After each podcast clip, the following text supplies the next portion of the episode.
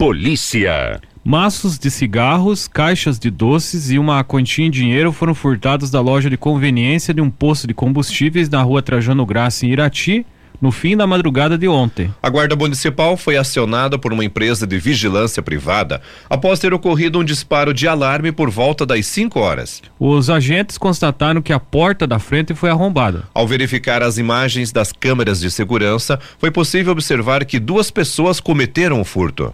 As equipes de plantão realizaram buscas, mas não encontraram os autores do furto. A responsável pelo posto foi orientada sobre os procedimentos a serem tomados na delegacia. Um outro furto ocorreu na rua Custódio Martins, em Irati, na manhã de ontem. Alguns metros de mangueira de ar e duas chaves de caminhão foram encontrados na via pública. Uma mulher disse que os objetos tinham sido furtados do caminhão do seu marido. Ela ainda informou que o veículo estava estacionado durante a noite na mesma rua onde foram encontrados os objetos. Os objetos foram devolvidos para a proprietária. A Guarda Municipal registrava essa ocorrência quando foi abordado por um homem que relatou que um pá, que uma pá uma enxada, uma cortadeira e uma foice foram furtados de sua casa. Os agentes da Guarda Municipal realizaram buscas, mas não encontraram os objetos. A Guarda Municipal também prestou apoio à pessoa responsável pela patrulha Maria da Penha para realizar o atendimento de uma mulher vítima de violência doméstica. Noticiário Geral. O condutor de uma moto Honda CG 150 Fan ficou ferido após uma colisão transversal contra um veículo Ford Fiesta na Alameda Virgínio Moreira. O perímetro urbano da BR 153 153 em Irati na manhã de ontem por volta das 8 horas. O jovem de 23 anos que conduzia a moto sofreu ferimentos leves e recebeu atendimento do Corpo de Bombeiros. Ele foi encaminhado para o pronto atendimento municipal. Já o motorista do carro de 48 anos não se feriu. A batida ocorreu no quilômetro 330 da BR 153 nas proximidades de um posto de combustíveis. A Guarda Municipal realizou a sinalização da rodovia até a chegada da Polícia Rodoviária Federal, que assumiu a ocorrência. Um outro acidente entre uma moto Yamaha XTZ 125 e um Celta ocorreu na Avenida Getúlio Vargas, em Irati, na tarde de ontem. O condutor da moto, de 22 anos, teve ferimentos moderados e foi conduzido para o pronto atendimento municipal. A moto foi recolhida ao pátio da oitava companhia por apresentar débitos na documentação. Noticiário Local. No dia 12 de agosto é comemorado o Dia Internacional da Juventude. Para dar visibilidade ao protagonismo dos jovens, acontecerão oficinas de grafite e DJ no Centro da Juventude, na Gibe Armuche, em Irati. As oficinas são gratuitas e fazem parte de uma parceria entre o Conselho Municipal da Juventude, as Secretarias de Assistência Social e da Saúde, o Centro da Juventude e também o Instituto Federal do Paraná e FPR. A oficina de grafite será ministrada pelo Michael Davis no dia 11 11 de agosto, uma quinta-feira, em dois horários, das 10 às 12 horas e das 14 às 16 horas. No dia 12 de agosto, que é uma sexta-feira, das 14 às 18 horas, o artista fará uma live paint. A idade mínima para participar é de 12 anos. A oficina de DJ será conduzida por André Vicente, do Parque Dance, no dia 12 de agosto, das 18 às 20 horas. É necessário a presença ou autorização dos pais ou responsáveis. Poderão se inscrever alunos de 14 a 16 anos incompletos. As inscrições são limitadas e podem ser feitas no Centro da Juventude, que fica na Avenida Perimetral João Estóculos, ao lado do Fórum Eleitoral de Irati. Mais informações no telefone 3132 6267. Noticiário Geral. O município de Ponta Grossa começa a vacinar nesta quarta-feira crianças de 13 e 4 anos contra o coronavírus. O grupo será imunizado com a Coronavac do Instituto Butantan. A imunização vai até sábado na estação Arte. O intervalo para a segunda dose é de 28 dias. Conforme estimativa, Ponta Grossa tem 6.185 crianças nessa faixa etária. A prefeitura também orientou que, em caso de vacinação de rotina, é preciso esperar o intervalo de 30 dias para o recebimento da vacina contra a Covid. Noticiário Geral. Policiais do 16º Batalhão de Polícia Militar de Guarapuava disseram em depoimentos que o setor de inteligência da corporação recebeu informações sobre o risco de invasão ao município pelo menos 10 dias antes da tentativa do mega assalto registrado em abril. As declarações foram obtidas com exclusividade pelo portal G1. Os policiais ouvidos foram indiciados por desacato e desrespeito a superiores em inquérito policial militar que apura mensagens sobre a invasão trocadas em um grupo de WhatsApp e que foram avaliadas como desrespeitosas. Nos depoimentos pelo menos dois policiais detalham ter avisado o setor de inteligência da PM sobre as chances de invasão à cidade. As informações sobre um possível ataque a Guarapuava foram obtidas por meio de um informante, afirmam os policiais. A PM não falou especificamente sobre as denúncias dos policiais, mas disse que há um outro inquérito para apurar a tentativa de assalto à transportadora de valores de Guarapuava que está em andamento e que por isso não pode dar mais detalhes das investigações. A Secretaria de Estado da Segurança, de Segurança Pública não se manifestou. Nos depoimentos, os policiais disseram ter conseguido informações prévias sobre o uso de armas de longo calibre pelos assaltantes bem como o uso de carros blindados. Segundo eles, as informações também foram repassadas à PM. Segundo os depoimentos, os policiais só não tinham certeza sobre quando seria o assalto. Os policiais também disseram que, a pedido da inteligência da PM, foi solicitado sigilo sobre as informações envolvendo a possibilidade de invasão, que se concretizou no final da noite de 17 de abril.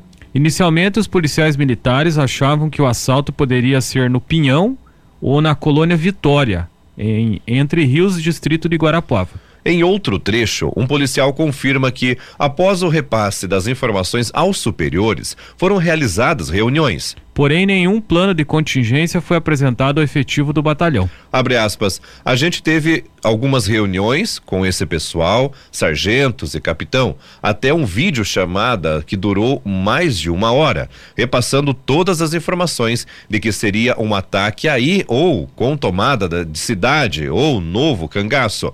Seria em torno de cinco ou seis carros blindados, mais de 20 indivíduos armados, de arma longa, fuzis e metralhadoras. E a gente passou todas as informações aí às pessoas competentes. A única coisa que eles pediram foi para não passar para a tropa, para não frustrar o trabalho deles, não estragar o serviço de inteligência que eles fariam ou iriam fazer. A gente não sabe. Fecha aspas. Pouco após a invasão, o comando-geral da PM foi contestado sobre a existência de um plano de contingência, mas sustentou que o plano existia e que foi executado. Durante os depoimentos, os policiais sinalizaram que estavam frustrados após terem reportado a invasão e não terem recebido a atenção que consideravam necessária.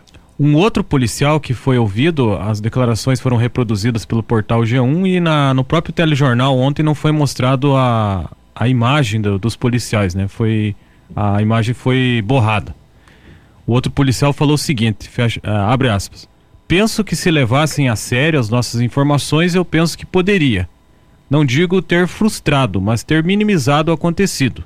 E eu acredito que você tomar as dores de um companheiro de farda e até se emotivar pela amizade não seria justo. Vamos dizer, ser punido por um desabafo. Fecha aspas, disse um dos policiais ouvidos.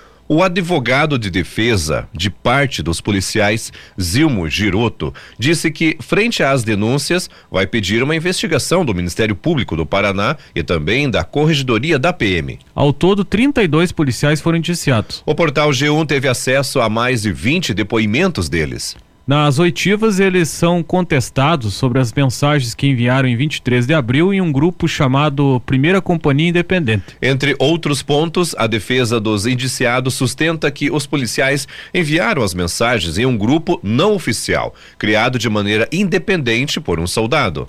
O documento que gerou o inquérito policial militar diz que as mensagens, classificadas como des desrespeitosas, foram enviadas em um grupo oficial de trabalho. Todas as declarações que motivaram o inquérito foram feitas após a confirmação da morte cerebral do cabo Ricieri Chagas. O policial participou do combate ao assalto e foi baleado na cabeça pelos criminosos. Nas oitivas, enquanto se defendiam, grande parte, de, eh, grande parte dos policiais disse que as declarações pelas quais são investigados foram feitas em um momento de forte emoção após a morte de Chagas. Muitos dos indiciados lembraram que no dia do assalto estavam de folga e que foram às ruas para participar da operação após saberem por meios informais da tentativa de assalto à cidade. O discurso unânime foi de que, antes e no dia dos ataques, os policiais não receberam orientações sobre como proceder em caso de invasão da cidade. No início de julho, a PM informou que, após a conclusão do inquérito que apura os possíveis crimes militares, o Ministério Público decidirá se oferece denúncia. Caso haja denúncia, ela será aceita pela Justiça e haja eventual condenação, a pena máxima é a expulsão das fileiras da corporação. As informações são do portal G1. Esporte.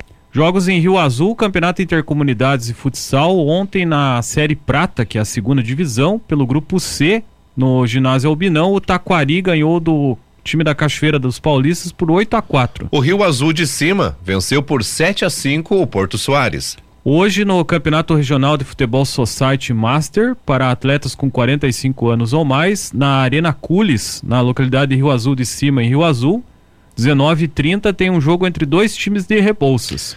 Às 19h30, a Associação Baixa Renda joga contra a Assessoria de Esportes de Rebouças. Às 20h30, o Berite 45, que também é time de Rebouças, joga contra a equipe de Rio Azul do Toma ou Arena Society. Campeonato Brasileiro da Segunda Divisão, 21 primeira rodada ontem. Chapecoense e Grêmio ficaram no empate em 0 a 0.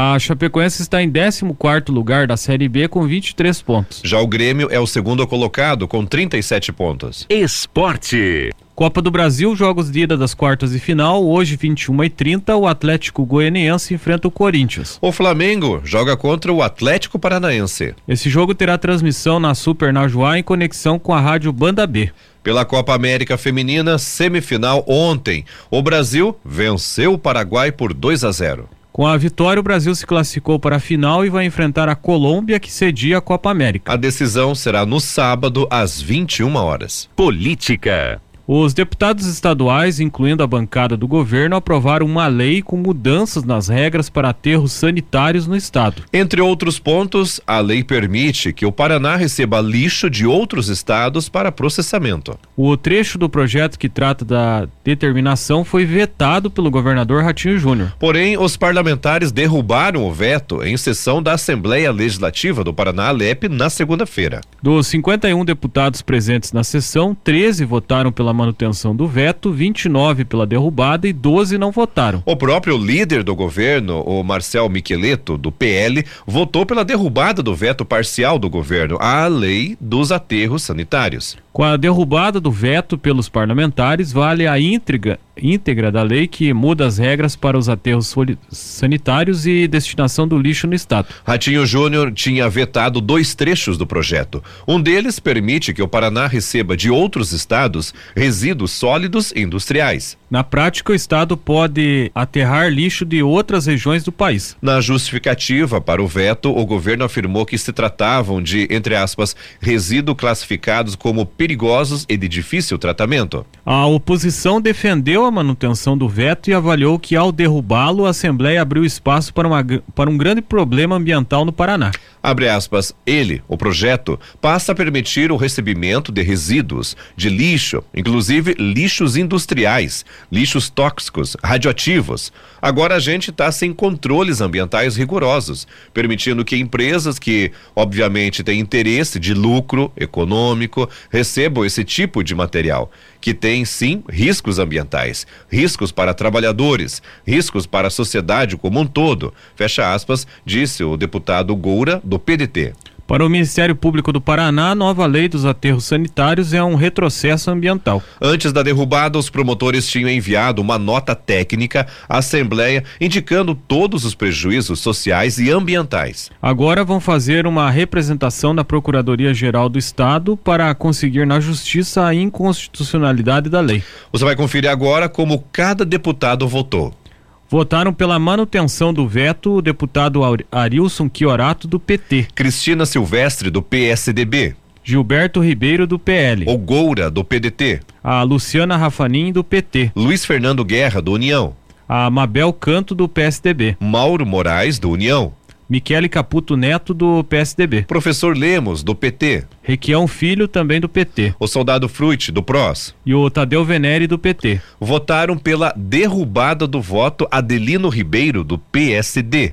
Também o Alexandre Amaro do Republicanos. O Bazana, do PSD. O Boca Aberta Júnior do PROS. Cobra Repórter, do PSD. O Coronel Lick é do DC Democracia Cristã. O delegado Fernando Martins, do Republicanos. O delegado Jacovós do PL. Douglas Fabrício, do Cidadania. O Dr. Batista do União Brasil. Francisco Buier, do PSD. O Galo, que é filiado ao PP. O Gilson de Souza, do PL. O Guto Silva, que também é do PP. Luiz Cláudio Romanelli, do PSD. O Marcel Miqueleto, do PL. Márcio Nunes, do PSD. Márcio Pacheco, do Republicanos. A Maria Vi Victória, do PP. O Nelson Justus e também o Nelson Luersen e ainda o Plauto Miró, os três deputados são do União Brasil. Também o deputado Rickenbach, do PSD. O Ricardo Arruda, do PL. Rodrigo Estacho, do PSD. O soldado Adriano José, do PP. O Tercílio Turini e o Tiago Amaral, do PSD. E o Tiago Medeiros, do PP.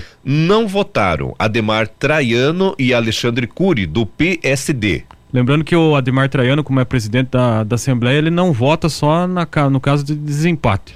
Anibele Neto, do MDB. O Artagão Júnior, do PSD. Cantora Mara Lima, do Republicanos. O Hélio Rush, do União. Evandro Araújo, do PSD. O Homero Marquese, do Republicanos. Jonas Guimarães, do PSD. O Luiz Carlos Martins, do PP. O, ne o Nereu Moura, do MDB. E ainda o Paulo Litro, do PSD. As informações são do portal G1. Noticiário Geral. O paradeiro de um papagaio que foi retirado da família após ser apreendido pelo Instituto Água e Terra, o IAT, virou um mistério em Ponta Grossa. O animal desapareceu depois de ser furtado de dentro de um centro de animais silvestres onde estava sob posse do órgão. O IAT é a autarquia estadual responsável pela regularização de animais. Contudo, o desapareci des desaparecimento de Rico como é chamado o papagaio, só foi descoberto pela família quando eles conseguiram judicialmente rever a tutela do animal. A advogada deles foi buscar o animal no IAT, mas ao chegar lá foi comunicada da situação. Procurado, o IAT afirmou em nota que não foi comunicado da decisão judicial de devolução da guarda para a família e que assim que soube do furto acionou a polícia. Abre aspas, muitas vezes o bicho está bem cuidado, como é o meu caso. Aí vai para o poder do Estado e fica à deriva. Tanto a deriva que foi furtado. Eu não consigo imaginar uma situação dessas. É muito triste para nós. Fecha aspas, desabafou um dos tutores do papagaio. André recebeu o animal de herança da avó, Diná, e passou a cuidar dele junto aos tios. Foram 15 anos de Rico na família, sendo 10 deles com o companheiro da como sendo o companheiro da idosa que o ganhou de presente. Em 2019, por se tratar do animal silvestre, André buscou o IAT, que na época era chamado de IAP, para fazer a regularização da tutela do papagaio. Rico é da espécie Amazona iastiva, também conhecida como papagaio verdadeiro, que não tem risco de extinção. A resposta veio em janeiro deste ano. Segundo a família, agentes do instituto foram até a casa dos tios de André e fizeram uma inspeção, inspeção pelo local. Eles encontraram um rico junto a outros dois pássaros, uma patativa e um curió duas espécies ameaçadas de extinção. Os animais foram apreendidos e o jovem multado em mais de 10 mil reais. Abre aspas, fiquei sabendo só que eles eram silvestres porque eles foram lá e apreenderam. Porque eu tinha explicado para eles que tinha mais dois pássaros, e eles falaram que era para fazer o cadastro apenas do papagaio. E eu deixava todos eles juntos, não tinha nada a esconder. Fecha aspas, relembrou. Em relação aos dois pássaros, nada pôde ser feito por conta da espécie que são. Mas para a família, a busca agora é por saber onde está o papagaio. Segundo a advogada, as circunstâncias do furto não foram esclarecidas de forma oficial. Tampouco foi cumprida a liminar da justiça. Procurada, a Polícia Civil informou que investiga o caso e que vai ouvir testemunhas. Disse também que faz investigações para identificar os autores do crime. Abre aspas. Só que a gente não sabe onde ele está hoje, né? Já que é um órgão oficial do governo, deveria ser mais cuidadoso, né? Desabafou o tio. As informações são do portal G1. Noticiário Geral. A 11 primeira Vara Federal de Curitiba condenou a Universidade Federal do Paraná, UFPR, a indenizar dois candidatos do concurso da Polícia Civil após o adiamento das provas. Os candidatos tinham viajado do interior de São Paulo para o Paraná para prestar o concurso. As provas estavam marcadas para o dia 22 de fevereiro de 2021. No dia do exame, o núcleo de concursos da Universidade Federal do Paraná anunciou o adiamento das provas, alegando desistência de aplicadores locais de prova sem condições de uso e falta de pilhas para termômetros por causa da, pan da pandemia. À época, a decisão foi criticada por membros do governo do Paraná e por candidatos que precisaram viajar para realizar as provas e não conseguiram fazer o exame.